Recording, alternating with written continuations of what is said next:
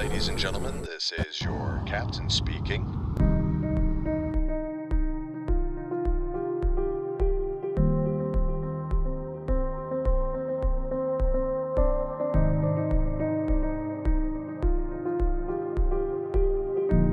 Zeru bakarra, Europako batzordeak sustatutako proiektua da. Laurogeita hamarreko hamarkada amaieran, hasi ziren lantzen, mende laurdena pasada, beraz, eta urratsak egin diren arren, zeru bakar hori oraindik ez da iritsi. Baina aldaketak ari dira ematen. Batzordeak berretsi du orain aste gutxi Europako zeruak gaur egun duen diseinua aldatu eta berregituratu egin behar dela. Ezinbestekoa dela moldaketa hori egitea hegaldi komertzialen eraginkortasuna hobetzeko. Eraginkortasuna eta aldi berean segurtasuna. Izan ere ezin dugu aztu gure zerua aldatzen ari dela gero eta ibilgailu hegalari gehiago agertzen ari direla.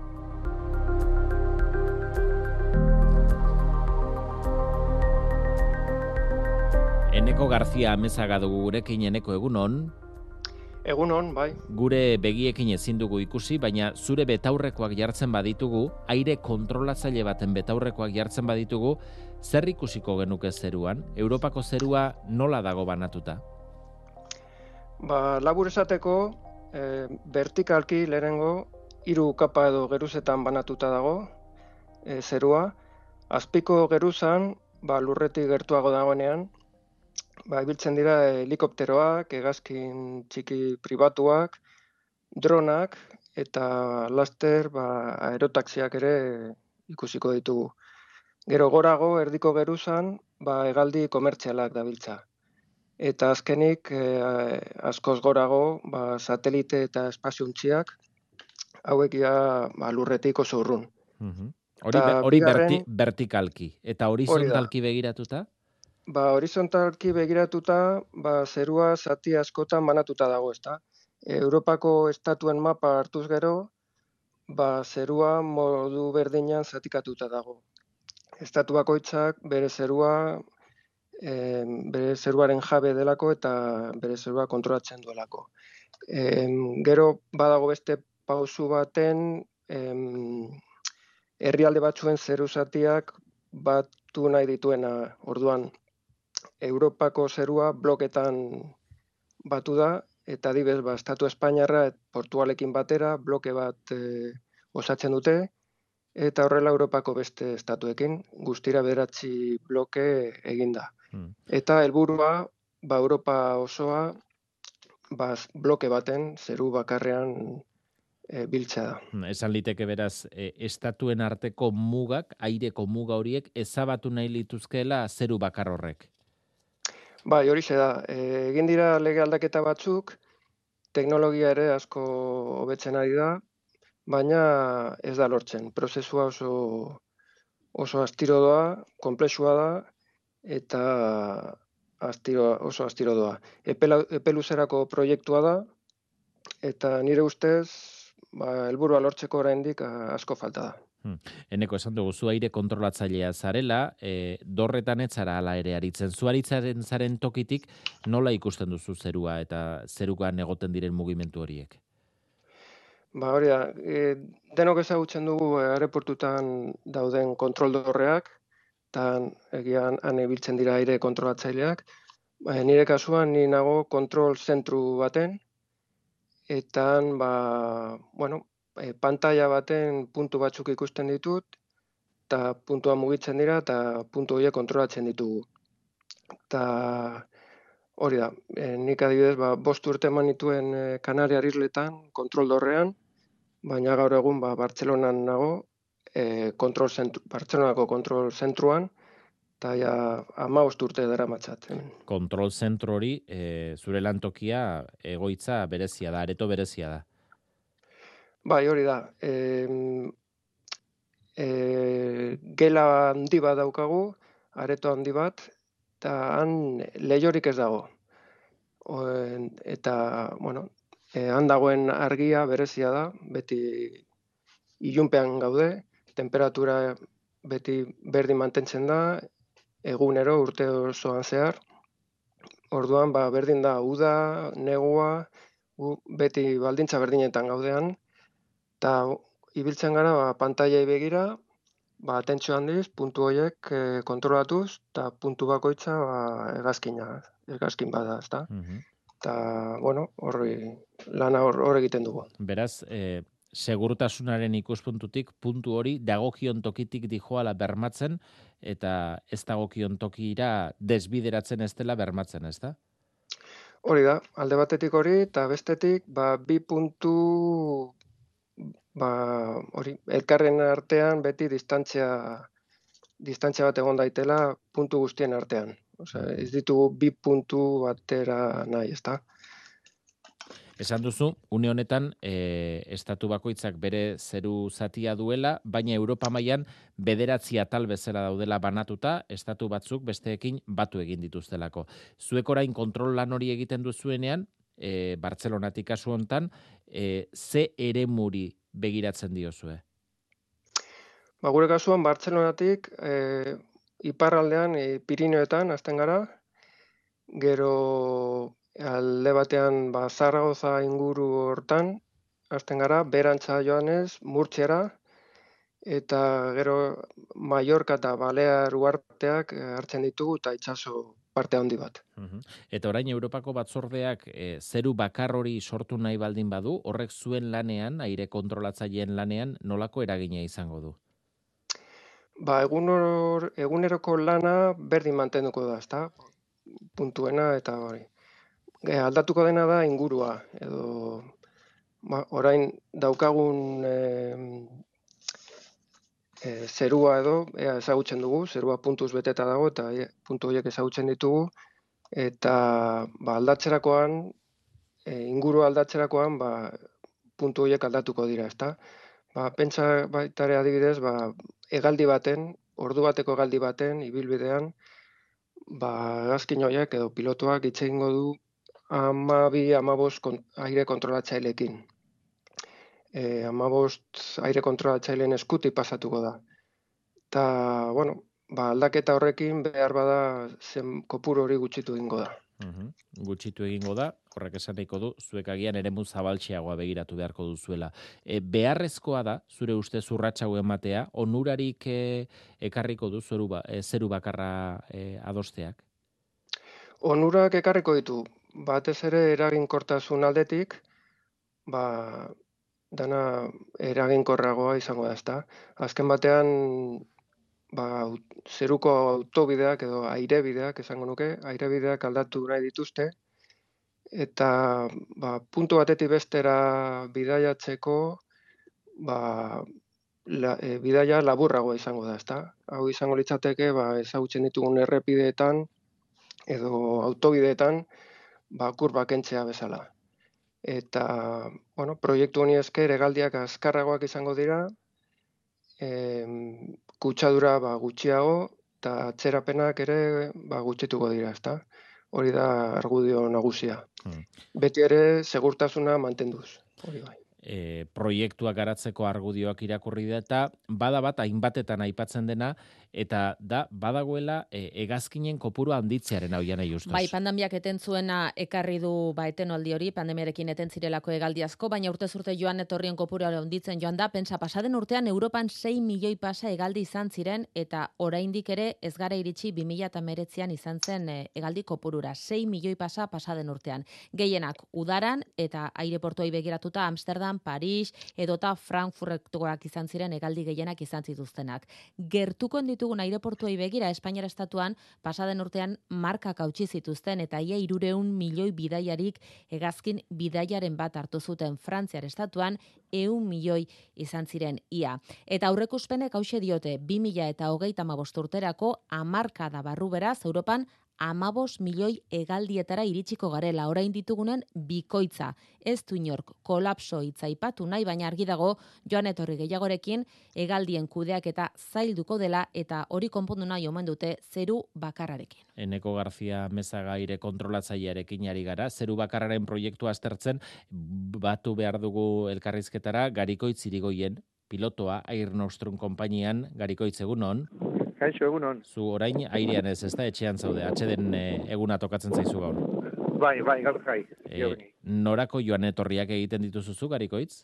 Ba, nik geina, esango dugu, e, pues, Espainian e, barruen izaten dira geinak, eta Europan eba tarteka bai. Hmm. Aipatu dugu, egaldiko purua gora doala, zuk nabaritzen duzu hori, airean zaudela?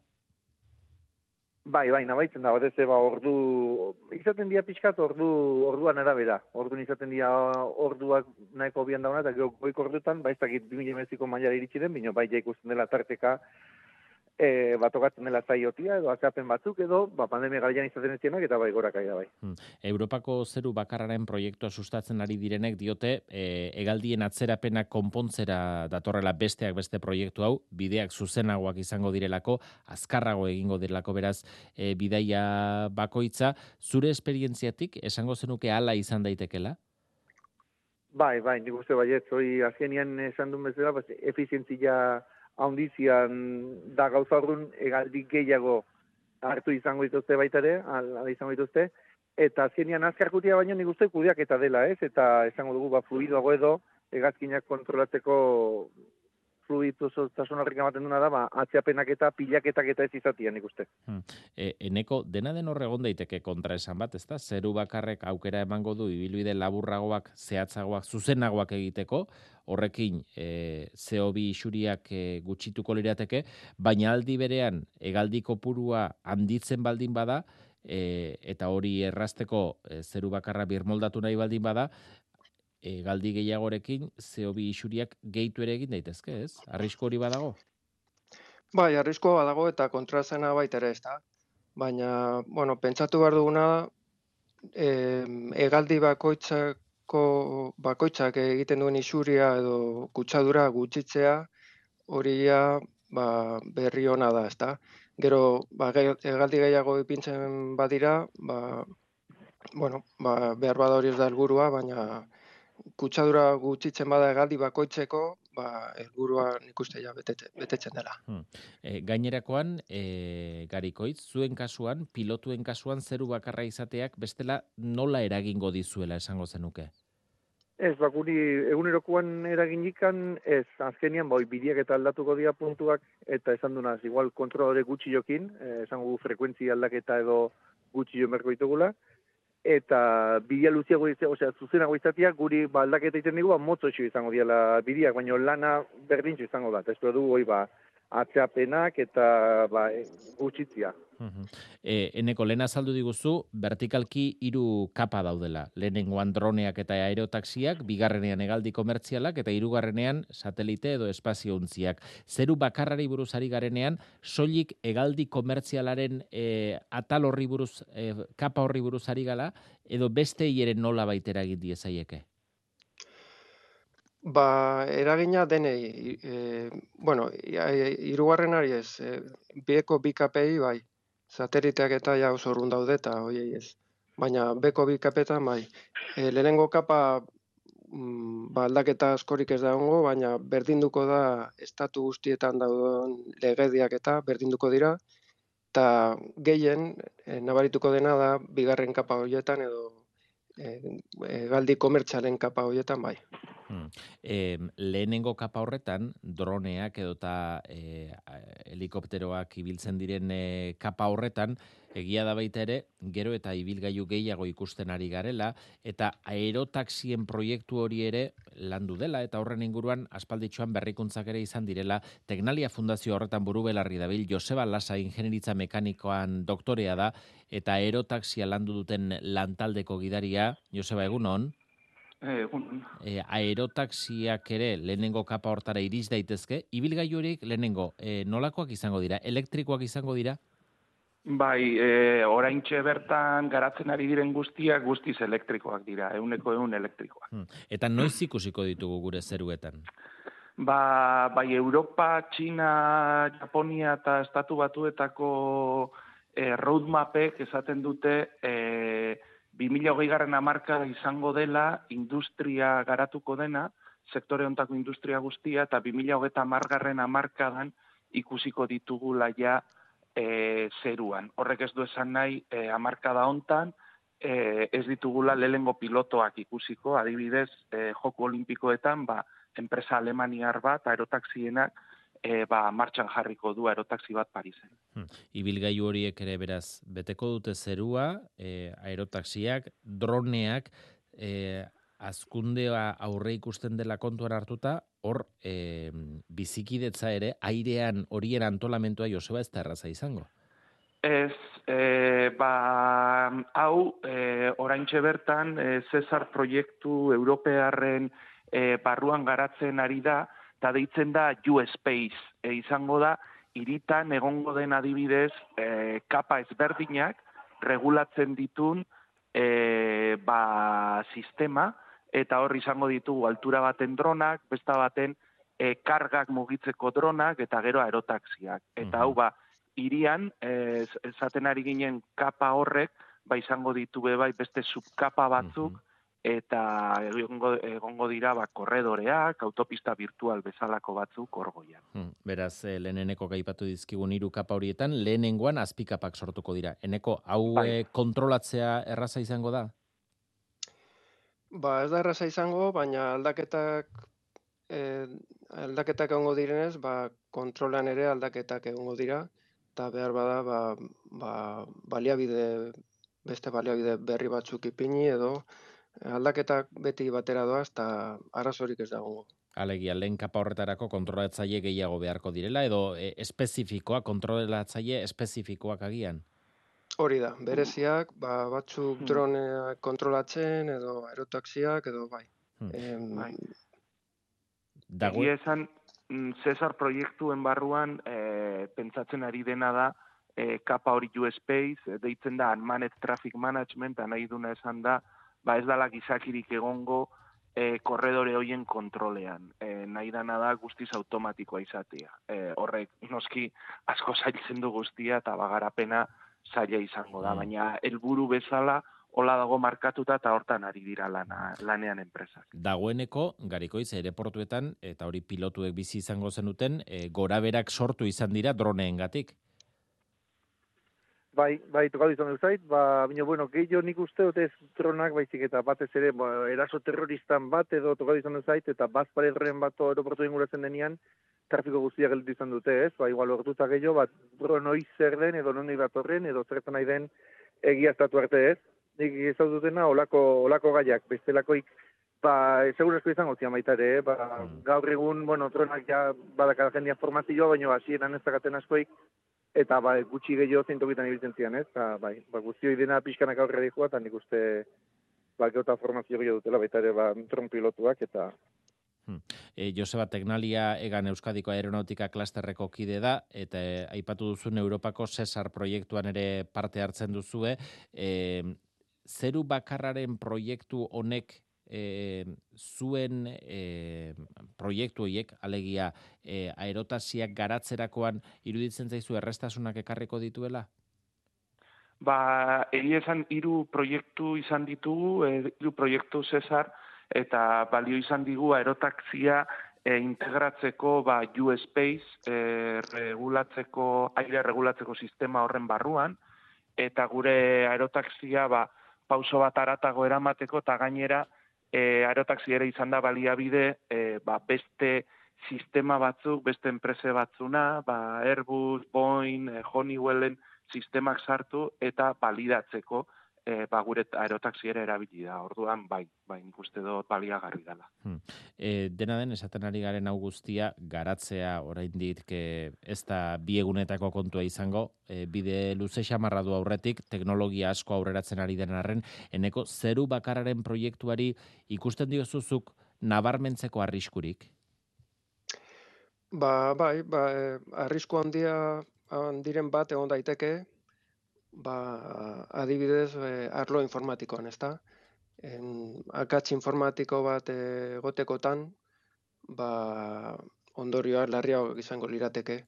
Ze gaur egun e, estatu bakoitzak baditu bere bere bere informatika tresnak eta bar eta batak batek akatz bat eukitzerakoan ba besteek aurrera egin dezakete baina dena batera egotekotan, ba, katz batek dena Europako egaldi guztiak ba, lurrean utziko lituzketa. Mm uda honetan adibidez ikusi genuen e, erresuma batuan, akatz informatiko bat e, uki zuten eta hango hegaldiak, ehundaka hegaldi lurrean gelditu ziren, ezta? Eragin handia izan zuen, baina erresuma batuan gehien bat. Ba, pixkanaka gorputzen ari den proiektua da, Europako zeru bakarrarena, eta horrek ze aldaketa ekarriko dituen aztertu, eta xe-xe azaldu digute gaur, Eneko Garzia Mezagaire kontrolatzaileak, Gariko Itzirigoien pilotuak, eta Joseba Lasa Teknaliako ingenieriak. Eskarrik asko, iruroi, azalpen hauen gati guztien gati, urrengo batera arte. Esker. Bai, eskarrik asko zuei. Agur.